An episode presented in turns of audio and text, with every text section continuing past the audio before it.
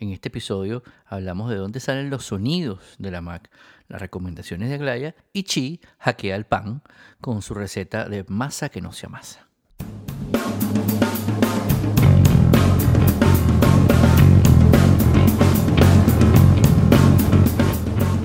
Esto se llama Hackeable, es un podcast de robot dedicado a la cultura pop con la premisa de que si lo puedes mejorar es hackeable. Hay una historia que es completamente cierta, aunque suene a mitología, y es la que rodea a los sonidos de la Mac. Hoy nos parece algo completamente normal, pero las computadoras no tuvieron sonido desde siempre, mucho menos de, de, gran calidad como hoy, donde podemos escuchar música, tener llamadas y escuchar perfectamente la voz de nuestro interlocutor. Pero en los años 70, cuando Apple Computer se registró como marca, ya existía otra compañía con ese nombre, Apple, y con una manzana como logo, Apple Corps, la compañía discográfica de los Beatles, dueña además de Apple Records. De 1978 a 1981, las dos empresas se enfrascaron en varias demandas que terminaron por llegar a un acuerdo en donde Apple Computer se comprometía a no entrar en el negocio de la música y por su parte Apple Corp no entraría en el negocio de las computadoras. Pasó el tiempo y en 1986 Apple Computer añadió MIDI, que significa Musical Instrument Digital Interface, y capacidad de grabación de sonido a sus computadoras, incluyendo el ya famoso chip Ensoniq 5503 DOC a su Apple II GS. Y fueron demandados de nuevo por Apple Corps. El resultado de esa demanda detuvo momentáneamente las incursiones de Apple en el mundo del multimedia. Avanza la historia y en 1991 aparece en escena Jim Riggs, el creador del sonido de alerta llamado Chimes, que violaba los acuerdos ya suscritos entre las dos empresas, pero que era necesario para darle sonido a la Mac. Ese sonido, junto con todos los demás que habían sido pensados como sonidos de alerta, tuvieron que ser renombrados para no ser relacionados con sonidos musicales, y así nació el nombre Sosumi. De como cuando le iban a cambiar el nombre a Chimes por Let It Beep, Jim Riggs dijo Sosumi que significa en inglés, bueno, demándame. Le gustó cómo se escribía e inventó que se trataba de una palabra en japonés. Sosumi fue el primer sonido de la Mac y de allí comenzó una larga y genial historia relacionada con la música. Por cierto, pagaron 26 millones de dólares por esta gracia y se comprometieron Apple Corps a no fabricar aparatos que reprodujeran música y Apple Computer a crear aparatos para crear y reproducir música, pero no hacer sus propias canciones.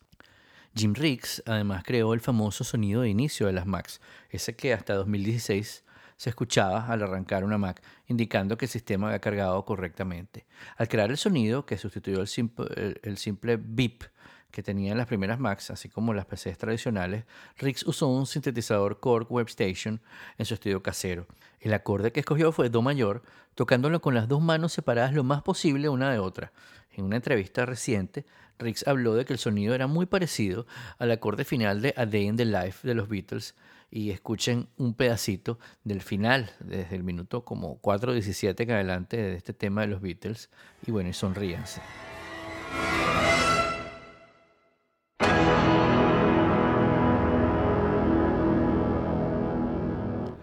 Así como Susan Kerr creó la sonrisa de la Mac, los sonidos más icónicos de esta computadora que revolucionó la historia de la computación personal y fue la fundación de tantas otras tecnologías que disfrutamos hoy en día fueron creados por Jim Briggs.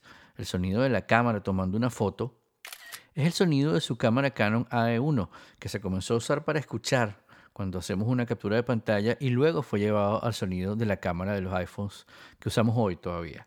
Sigue siendo el mismo sonido y el mismo Riggs dice que cada vez que lo escucha voltea para ver quién se llevó su cámara.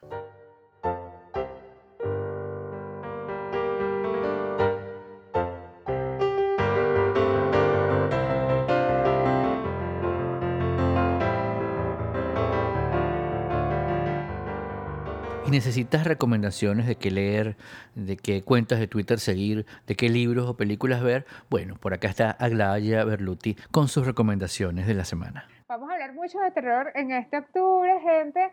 Así que bueno, afilen estos lápices porque va a haber este, mucho que hablar sobre películas de terror y sobre todo recomendaciones a disposición de cualquiera para disfrutar el mes de los sobresaltos.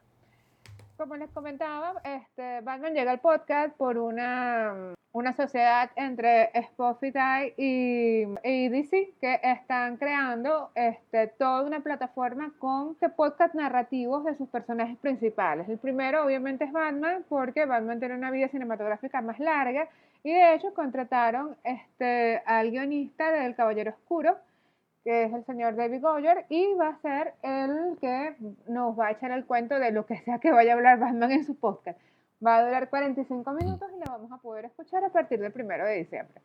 Eh, va a ser, como dije, va a ser el primero, habrá varios otros y bueno, esperamos que todos los demás este, tengan tanto, porque el problema es que hay un problema con, con, con, Batman y es que Batman ha tenido tantas reencarnaciones que ni siquiera sabemos exactamente cuál es el Batman que va a llegar al podcast, ¿no? Si es el de Michael Keaton o, cuál Batman es. Pero bueno, cual sea, será bien recibido y con cariño. Otra noticia muy interesante es que ah, eh, M. Night Shyamalan ya tiene nuevo proyecto ah, para todos los que nos gusta su cine, que creo que somos poquitos.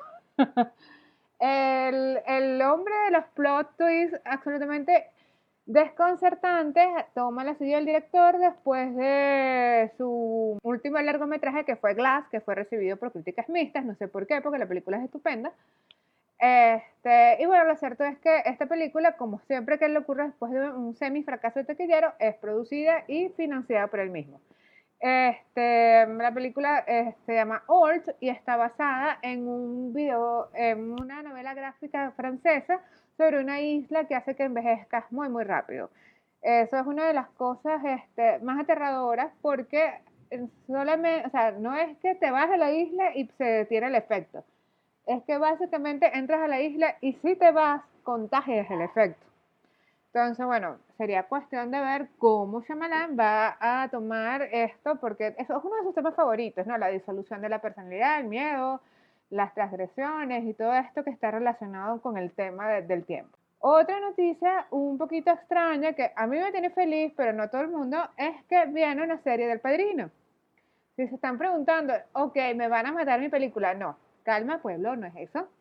Vamos a hablar sobre, el, es una miniserie de seis capítulos que están preparando para mostrar el detrás de cámara de la película que fue extremadamente complicado. ¿Por qué fue extremadamente complicado? Robert Evans, que era el productor de Paramount, él quería una película, y lo digo en el sentido más peyorativo del técnico, del término, él quería una película espagueti. Y siendo que quería una película espagueti, se buscó a un director con apellido italiano, que es Francis Ford Coppola.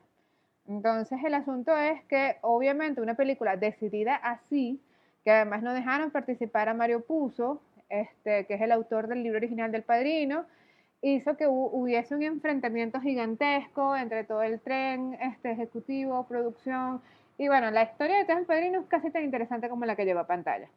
Las mejores noticias es que va a estar este, protagonizada por el chileno Oscar Isaac, a quien recordamos como Paul Dameron en toda la, trilogía reciente de Star Wars, y por Jake Gyllenhaal, que sería Robert Evans. Eh, Oscar sería em, Francis Ford Coppola y ya se está hablando de que hay movimientos legales incluso porque Francis Ford Coppola no quiere que se sepa mucho qué está pasando allí. Entonces, bueno, ese es el resumen rápido de lo que ha pasado esta semana. De todas formas, este, para hablar de esa serie, porque hay mucho que decir, va a haber un artículo en Revista Robot que voy a escribir para que sepamos más o menos qué esperar y que la gente no vaya muriendo de infartos cuando le hablen del padrino. La gente asume que, que la trilogía del padrino es totalmente intocable, lo cual estamos de acuerdo, pero bueno, de vez en cuando pueden haber revisiones. Esta semana ah, las recomendaciones comienzan con las series. Esta semana eh, vi es una serie que creo va a causar sensación, eh, porque es el típico serie que encanta, que es una, una, serie antológica de siete capítulos que se llama Monsterland. Si estás en Estados Unidos, la vas a poder ver en Hulu. Si estás en Latinoamérica, es bastante probable que la puedas ver en Amazon Prime, porque hay movimientos en esa dirección. El caso es que son siete capítulos antológicos de cuentos de terror de un libro llamado La Tierra de los Monstruos, de un eh, escritor llamado Arthur Bellington, que les va a encantar.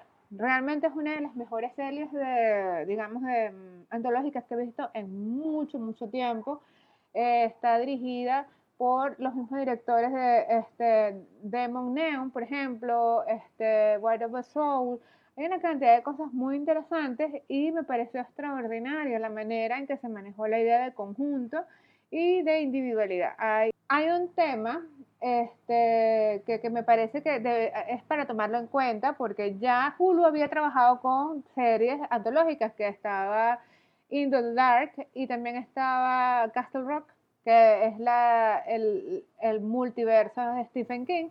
Pero en esta ocasión se nota que hay una calidad técnica superior, que hay una enorme, enorme, enorme atención al detalle y sobre todo o, o no solamente atención al detalle, hay un enorme interés de la manera en que crean y conducen la situación del terror. Hay un, por ejemplo, el capítulo 6 se llama Nueva Orleans, Illinois, y es sobre las leyendas urbanas de, obviamente, Nueva Orleans, Illinois, eh, que, bueno, a mí me parece que es uno, eh, obviamente, el hecho de combinar dos estados de Estados Unidos, como son Illinois, que es un estado extremadamente extraño, incluso para para, digamos que para el- el- la gran parte de la gente no sabe muy bien cómo es Illinois en Estados Unidos. Yo creo que incluso es como Yaracuy que siempre dicen que se existe en Venezuela. Y eh, Nueva Orleans es uno de los lugares de magia negra de, de- de Estados Unidos. Entonces, la combinación entre un estado muy pacífico, muy tranquilo, muy conservador y un estado que es bastante extraño, crea una connotación muy tensa sobre el terror desde dos perspectivas. También hay este, un artículo, un, un, un capítulo que se llama Cuando los ángeles caen, que uno es una de las cosas más sorprendentes que he visto en una buena cantidad de tiempo. Este, imagínense que empiezan a caer ángeles, eh, que es algo que yo creo que nadie se espera, ¿no? Pero es un tema que a mí me parece interesantísimo porque habla sobre la fe. Si la gente de verdad creyera, es lo que es una de las líneas que incluye el, el libro, incluye la película, también lo habla Texian en un libro, y es que si los cristianos realmente creyeran en la Biblia, fueran por el mundo con un casco en la cabeza, porque lo que habla la Biblia es extremadamente violento, ¿no? Eh, sí, es, es que no puedo decir otra cosa. Este, o sea, porque fíjate, hay un tema con la película que a mí me parece que la gente debería tener en cuenta y es algo que yo asumo muy poca gente lo nota. Y es el tema que, este, mm, cómo nos miramos cuando nos enfrentamos a lo sobrenatural. La gente cree que lo sobrenatural es algo así como que es algo bueno, siempre es algo dado por Dios, pero ¿qué ocurre cuando lo sobrenatural realmente y lo que llamamos milagro es en realidad otra cosa? Y esas son las preguntas que plantea la serie. A mí me parece extremadamente interesante y sobre todo me parece, no solamente interesante, me parece además brillante la forma como se trató. Mi otra recomendación de la semana es la serie de HBO Patria, que lleva por su segundo capítulo y que les recomiendo ver. Realmente es una película que vale la pena y no solamente por el hecho de narrar una historia real que vivieron y tocaron a muchas familias españolas, sino que además es una producción de increíble factura. Es parecida a la, a la propuesta de Apple TV de Teherán, que es más o menos hacer una instantánea de, la violencia doméstica, pero Patria es muchísimo más sentida y muchísimo más fuerte. De todas formas, hay algo que me parece interesante y es el hecho que este, HBO se está tomando muchas molestias con esta serie, ¿no? No solamente está creando una, o sea, la- el retrato de la, de la España de la época es asombroso, Guillermo. Yo tenía tiempo sin ver una serie que la recreación histórica fuera tan precisa y tan meticulosa. Te estoy hablando de ropa, zapatos, incluso medias de nylon, hay, la iluminación de, de, cómo eran la- la- las telenovelas de la época. Hay un gran nivel de producción, un gran cuidado en el nivel de puesta en escena y bueno, les recomiendo, eso sí, discreción, sí, este, estuvieron de alguna forma involucrados incluso como ciudadanos españoles en lo que se llama la gran época de, de las etarras, que este, fue una época especialmente violenta en España y que es una dolorosa cantidad de víctimas. Sí, tal cual. Es una, es una, es una, es una, una marca muy fuerte que tiene la, que tiene la sociedad española y que Claro, y te digo que, que a mí a mí me afectó porque, bueno, no sé si te pasó a ti, Guille, pero yo soy venezolana. Y bueno, yo, yo nosotros no sufrimos de, de- de- de terrorismo doméstico, pero hemos sufrido 20 años de violencia. O sea, que realmente uno puede entrar en empatía con lo que con estaba ocurriendo y lo que está narrando la, la serie, ¿no? sí, no, total. Total, y además que la historia de la democracia española está muy ligada a la historia de la democracia venezolana también. Entonces, para uno es, y, y, y yo que tengo un poquito más edad que tú, este, es- yo vi muchas de esas cosas en televisión. Entonces Ah, qué era, dolor. te, lo juro que cuando volví a ver, eh, cuando, cuando vi, el primer capítulo, me, me pareció, me pegó, me pegó. De hecho, lo tuve que parar y lo seguí viendo después porque no, me parece muy fuerte, ¿no? Me parece muy fuerte, más allá de que yo también soy venezolano y español, pero yo no viví, gracias a Dios, ningún acto terrorista en, en, mi vida, nada más de lejos las Torres Gemelas y, y, que, y fue bastante impactante. Que, incluso, Guille, el hecho, nosotros, claro, yo por edad no viví ningún hecho, gracias a Dios, terrorista, pero yo creo que entender cómo impacta la violencia en el ámbito doméstico, cotidiano y humano, eh, yo creo que es algo Que, que todos podemos entender, sobre todo que Latinoamérica es muy violenta. Sea, yo creo que eh, Latinoamérica como continente, todos los países han sufrido un periodo de violencia y yo creo que una de las cosas más inquietantes justamente es eso, ¿no? A mí me aterró este, ese, ese primer magistral capítulo, que, que, creo que es uno de los mejores pilotos que he visto en mucho tiempo. Y bueno, creo que, a mí, yo estoy impresionada. Yo, yo, bueno, lo que espero es que se mantenga eh, el mismo nivel, que no sé si se podrá, porque, o sea, además la serie pasa, la, serie pasa algo que la empalma con la novela y es que va a tener que abarcar 40 años. Entonces, la gran pregunta es si la serie va a poder mantener ese nivel de tan altísima calidad emocional y sobre todo ese, ese rastreo del guion sobre lo histórico durante cuatro décadas distintas. Entonces, bueno, vamos a esperar qué ocurre. Este, como les dije antes, Monsterland es mi recomendación de terror para los frikis de terror. Eh, la pueden encontrar en Hulu y en Amazon Prime. Eh, y HBO em, Max es la que por ahora tiene Patria. Este, yo sé que mucha gente en Venezuela que cada vez que yo recomiendo algo de HBO lo lloran porque, bueno, todavía no lo podemos comprar. Pero este, de todas formas, bueno, aunque no sea ya inmediato que la vean, póngala entre sus pendientes porque realmente es una gran e interesante película.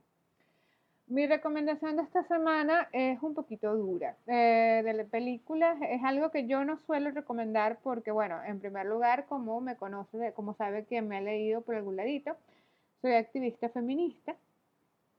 Este, entonces, bueno, yo procuro lo posible de ser congruente entre mi trabajo que no tiene nada que ver con el feminismo este, y el trabajo que digamos que, que yo desempeño como activista.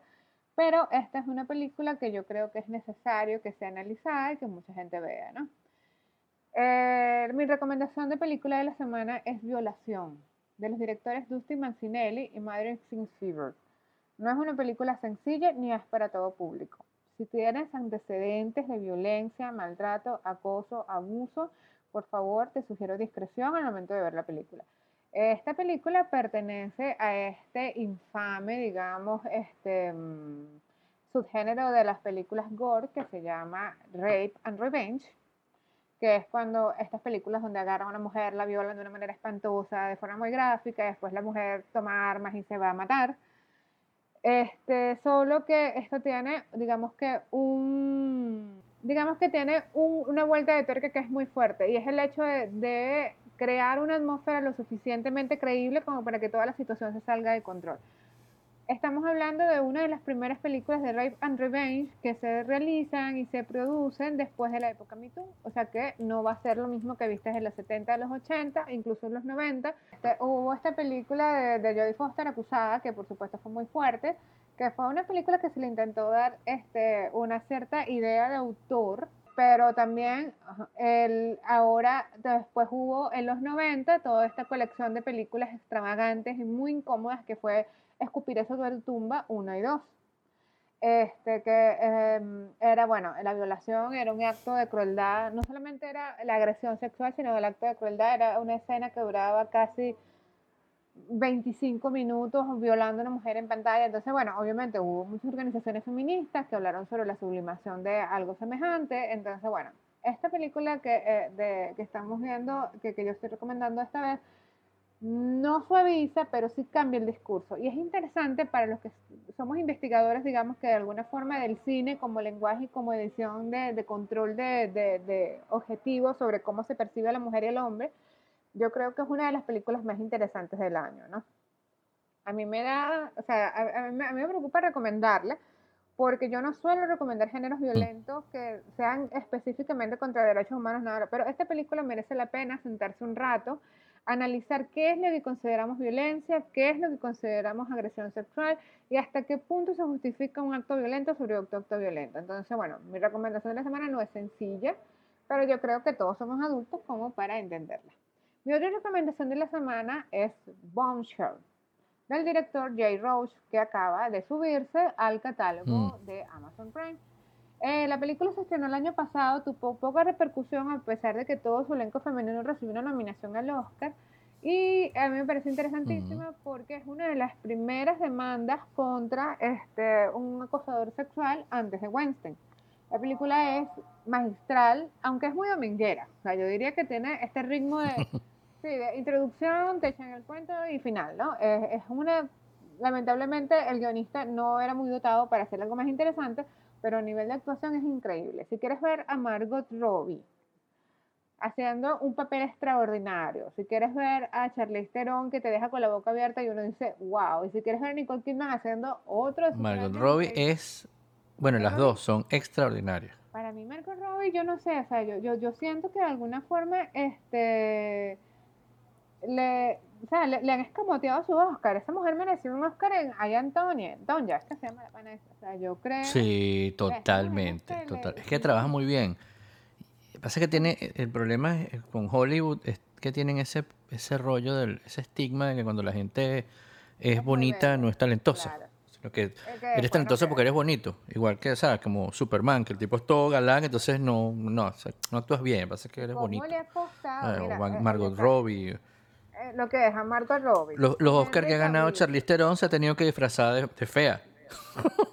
Eso no tiene el menor sentido. Bueno, era lo que conversábamos. Yo, yo estoy dando un curso. cosa loca. Sí, es una cosa sin sentido. Yo estoy dando un curso de autodesnudo este, en la Escuela de Fotografía donde trabajo. Justamente estábamos hablando sobre los mensajes que transmite Hollywood cuando hace ese tipo de cosas. Por ejemplo, Brad Pitt tuvo que abrirse su propia productora para buscar extraordinarios papeles porque eh, no había productora que le diera un papel que no fuera de, bello. ¿no? Entonces también está George Clooney que se retiró de la actuación por lo mismo. Ah, bueno, sin ir muy lejos, este, esta situación que pasó con Chadwick Boseman, que tenía un estadio 4 de un cáncer agresivo y la gente empezó a acosarlo por redes llamándole este, Crack Panther, ¿no? Pensando que era una, una adición a la cocaína. Hay una, ah, sí. hay, una cuestión súper dura con la imagen y bueno, se está reflejando en cosas como esta película.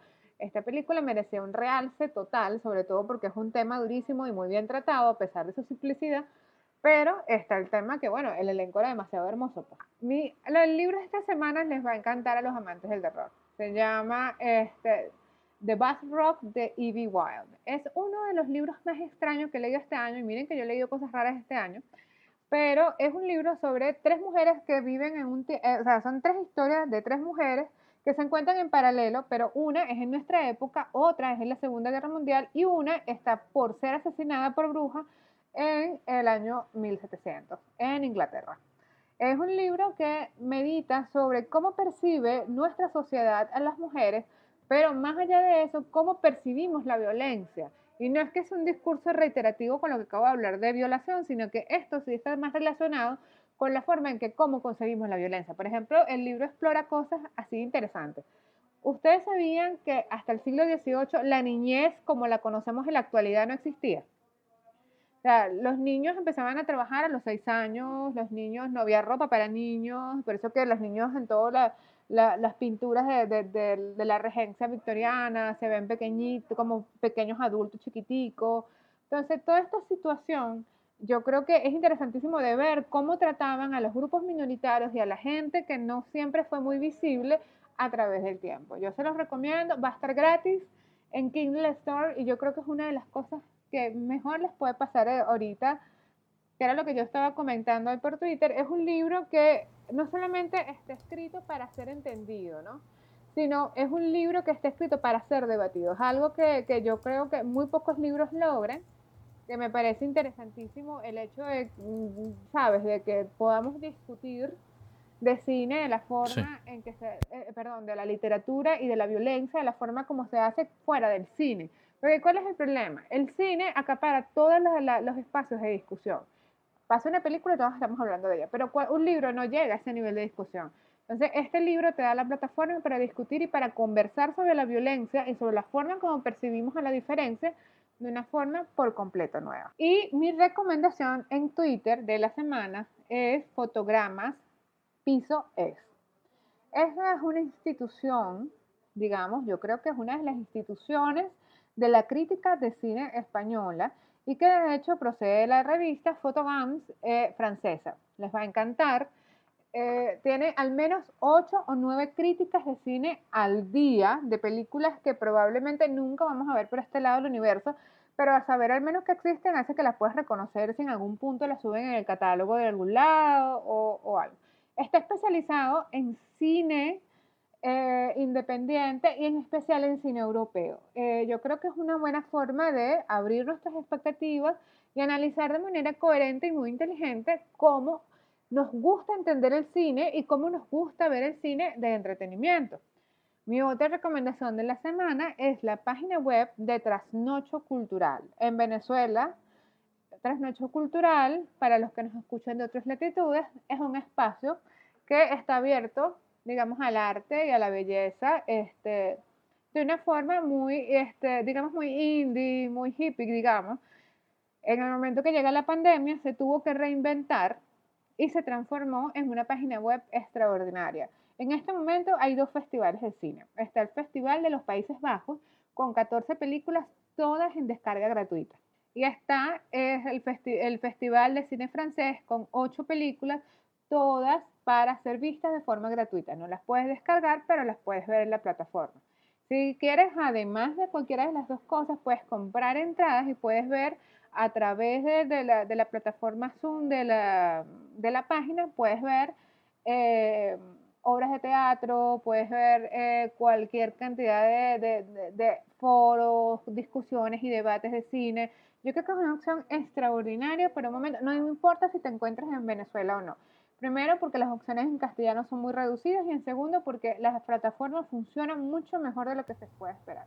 La plataforma está creada para países con conexión rápida y ellos saben que su mayor público está fuera de Venezuela y por supuesto la, la plataforma es muy lujosa para los estándares latinoamericanos. Entonces, si te gusta ver buen cine, no tienes mucho dinero o no tienes nada de dinero, tu opción es arroba trasnocho No, está estupendo, Guillermo, de verdad, a mí me sorprendió. Yo pasé toda la semana viendo cine holandés y tomando la decisión trascendental de, de mudarme, mudarme a Holanda. Tuvieron un festival de teatro buenísimo. Increíble, increíble. Que tenían hasta la, obra esta de mm, la señora Inver, me encantó, por ahí, por Zoom, básicamente. dime que no fue genial, ¿no? no, no, genial, genial. De verdad que Qué bueno y además es, baratísimo. Sí, no, no, no, no, no, eh, y, y, te digo una cosa, a mí me parece interesante la forma como se está manejando, porque ¿qué pasa? Fíjate, yo no creo que el cine vuelva a Venezuela pronto. O sea, nuestra curva de contagios va muy alta y yo creo que las prioridades del país ahorita son eh, otras totalmente distintas, abrir el cine, sobre todo porque yo creo que no hay la capacidad del cine para manejar la asistencia, algo que nos duele muchísimo a los críticos y que, bueno, incluso Sergio Monsalve este, hizo un, artículo muy, muy bueno en el Nacional hace tres semanas diciendo, los críticos pedimos, por favor, que no se deje morir la industria del cine en Venezuela, pero como obviamente nadie nos hizo caso, este, entonces, bueno, hay que reinventarse. Entonces, yo creo que es interesante lo que está ocurriendo. Esta noche cultural me parece que es una extraordinaria experiencia y que va a dar mucho, mucho de sí en el año siguiente. Entonces, bueno, váyanse a ver buen cine. ¿Y qué más así? Bueno, nada, la semana que viene vamos a conversar de cosas interesantes como hay una nueva adaptación de Craft. De The Craft, que es la película de bruja favorita de todo el mundo de 1996 que hizo sentir bruja a todo el mundo. Entonces regresa ahora con elenco multiétnico y sobre todo regresa con eh, los efectos especiales del siglo XXI. Vamos a ver qué pasa allí. Y en la semana que viene vamos a estar comentando tanto en mi casa Revista Robot como por aquí a Rebeca. Porque resulta que alguien se tomó la iniciativa de reinventar el clásico de Alfred Hitchcock. ¿Qué va a pasar allí? No sabemos, pero esperemos que no sea un total desastre. Eh, como siempre, muchas gracias por escucharnos. Si tienes alguna pregunta que hacernos, mis redes son Agladia Piso Berluti en todas las plataformas. Y también, bueno, si tienes alguna pregunta, algún comentario, alguna queja, alguna crítica, como que hablo mucho o lo que quieras, se la puedes decir a mi jefe para que me ponga con pom. Entonces, muchísimas gracias por escuchar. Y bueno, vuelven Chi y Adri. Esta semana eh, Chi nos va a dar algunas recetas para hackear el pan. Bueno, hoy tenemos un top 3 de hacks para hacer pan en casa. Oh, Wow. sí. Cool. Esto va a ser Chi hace top 3 y yo les digo, les describo lo bueno que son los panes. Porque El yo pan. lo que hago es comer. El hack número uno, la masa que no sea masa. Esa masa es épica. Esa masa es Famosa, épica porque la, famosa. La famosa masa que no masa. la fam- porque la empezamos a hacer, tú la empezaste a hacer para pan Para pan. y después descubrimos que funcionaba para, para pizza. pizza. Y ahora hicimos otra vez una focaccia Una focaccia también, sí. con la masa que no Sí. sea masa. Esa masa, eh, la primera vez que lo vi fue en Good Eats. De Mm, good eats. Ajá, ¿Sabes cuál es buenísimo. ese? Sí, claro, claro. Bueno, Alton Brown es, co- es como el padrino de los, de los hackers de la cocina. Tipo, o sea, es, Ay, ay, ay. es lo único que hace, es lo que hace, hackear y, ¿sabes? En la cocina. Bueno, él- esa fue la primera vez que la, que la vi. Eh, la premisa del show es que es como hackeable. Si se puede hacer mejor, es hackeable. Exacto. Me Entonces, suena familiar. Sí, el tipo, o sea, busca como la razón y, por, o sea, con, por qué se hace ciertas cosas de cierta forma. O sea, por qué hacer el pan hace falta amasarlo y tal. Y buscan como la forma más fácil o la mejor forma de hacerlo. Entonces, eh, descubrió, bueno, no, no, no es que él descubrió, sino que haciendo investigación, él se da cuenta de que eh, la masa no hay que amasarla. Gracias, gracias por darte cuenta de eso porque nos ha Ujú. solucionado a nosotros un montón de cosas. Lo que necesita es darle tiempo, pues. tú haces la masa, haces la mezcla y lo dejas de un día para otro y ya listo, está la masa que no sea más. Qué éxito. Pero ¿Qué resulta tal? que la receta original es de un tipo en, en Nueva York. de- de- ¿Cómo se llama el- el- la panadería esta? Creo que era... Que nunca llegamos a ir. ¿Cuál? Sullivan Street. Ah, cierto. No, hemos, no, no le hemos llegado, pero siempre cada vez que viajamos para Nueva York está en el plan, está en ahí, el plan ahí. Y entre una, entre una razón y la otra se nos Nunca- pasa. Bueno, eh, la receta original es de él. Mm, ok. Y es súper fácil. O sea, son tres tazas de harina, taza y media de agua, una, un cuarto de cucharadita de estas chiquitas, teaspoon de, de levadura y dos cucharaditas de, de sal. Y ya, magia. Y Ujú. no se amasa. Y no o sea, mezclas eso y lo dejas por lo menos 10 horas. O sea, Esa lo es la haces en la noche que- lo dejas al día siguiente. Exacto. Entonces, ay, bueno, mañana vamos a al- almorzar o cenar esto y lo preparas en la noche y dejas Al todo. día siguiente te, o te despiertas, desayunas, qué sé yo, le haces la, la forma del pan y, y lo metes a hornear. ¿Qué talco? Divino. Claro, queda inflado y todo ya listo. Ajá. Exacto, sí, sí. ¿Y cómo le sacan el aire? No, el aire se sale, le sale solo. Sal, sal, sí. Pero Dios. algo muy importante, eh, la sal, no se te olvide. Porque nos ha pasado. Un pan sin sal es horrible. Ay, Claro, no, un año, un año. Bueno, vamos a hacer el pan de jamón vegetariano nosotros.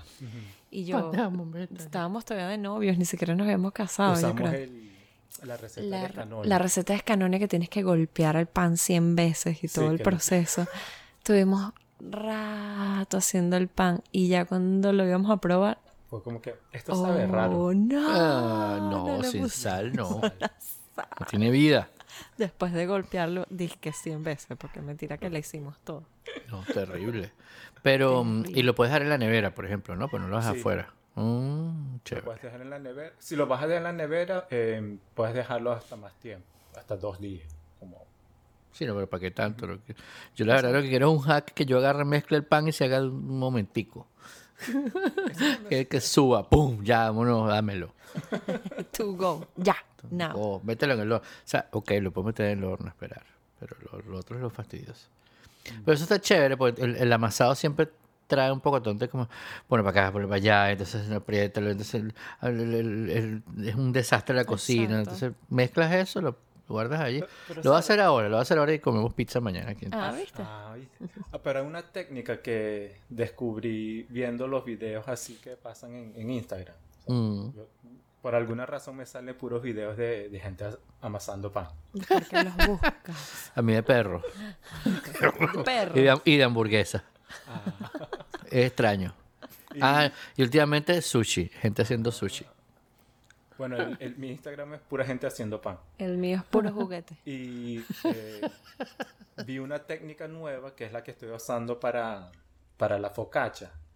Es, n- no es amasar, es como que agarras la masa, lo tienes en un bol, ¿no? Lo agarras y, y lo levantas y, y se dobla. O sea, lo levantas así como con las dos manos Ajá. y, y se dobla la masa. Claro, la dobla, pues. La levantas Ajá, y la sí. dobla, la levantas y la Bueno, o dobla sea, y la misma gravedad dobla la masa. Claro. y haces eso como dos o tres veces y lo dejas reposar eh, media hora. Lo vuelves a hacer y, y lo haces con, lo repites como tres o cuatro veces y la focacha queda. Mm, qué rico. Eso me recuerda cuando uno hace los croissants. Que es- es dobla aquí, apriétalo con el, con el, con el rodillo, y lo dobla, y lo aprieta, y lo dobla, y lo aprieta. Cinco veces, después lo guarda, después lo saca otra vez, cinco veces más, ¿verdad? ¿Y sabes qué es peor que eso? Cuando haces la masa para el... Ay, ¿cómo que se llama? La- El, el adorno que es un croissant. Cronut. La cronut. La cronut. Ajá. Hice unas cronos una vez, wow. Qué trabajón. Estuve toda una tarde nada más con lo de dobla, lo pega, lo dobla, lo dobla, lo dobla, lo guarda, lo dobla, lo dobla, lo meter en la nevera, sacarlo, lo apriétalo. Mm. Ese es un trabajo. Quedaron buenas, pero madre mía. Creo que hice dos veces. Por Nada eso más. nosotros compramos al derecho. Descubrimos lo- los croissants de, de Trader Joe's, los de chocolate. Oh, Ah, no, pues son buenos. son los- buenos, sí. igual, los dejamos, eh, los sacas en la noche y en la mañana los preparas. Divino. Bueno, eh, hack número dos. Yes. eh, hornearlo en una cazuela. Ajá. En un cast iron. Un cast eh, cast iron. que se llaman los Dutch ovens. Ujú. ¿Cómo es la marca esa francesa? Le, Le Creuset. Ajá. Le Creuset. Ajá, esa. Una de esas. O sea, es meter eso en el horno y que se caliente así full, full, full. Y luego hornearlo dentro de eso. Y Ah, o sea, pero no que- tapado, ¿no? Sino destapado. No, sí. O sea, Primero O sea, lo como una tapas. sartén. primero- no, no, no. La, la olla así caliente. Con Ah, la que es una olla. La Ok. que- Ajá. La- No, pues yo tengo los sartenes, mm, los que son cast iron. Busca Ah, la no, no, olla. no, el que es olla, el que es olla. olla, olla con la Claro, tapa. porque queda ahí adentro, pues. Ujú. Lo Mm. media hora con la tapa y después como entre 15 a 20 minutos sin tapa. Tienes que cuidarlo ahí. Y esto hace que quede la, la corteza así gruesa y crujiente. Ese es mi favorito cuando lo hace así en el, en el cast iron. Mm, mira Está tú. Es un buen truco eso. Incluso puedes hacer el- el- la masa que no se amasa con ese truco. Exacto, exacto. Si lo pones eh, dentro de, de la olla, sale lo que aquí llaman crusty, crusty bread. Mira, Sí. chico, buenazo. Ujú. Esa es la descripción perfecta. Buenazo.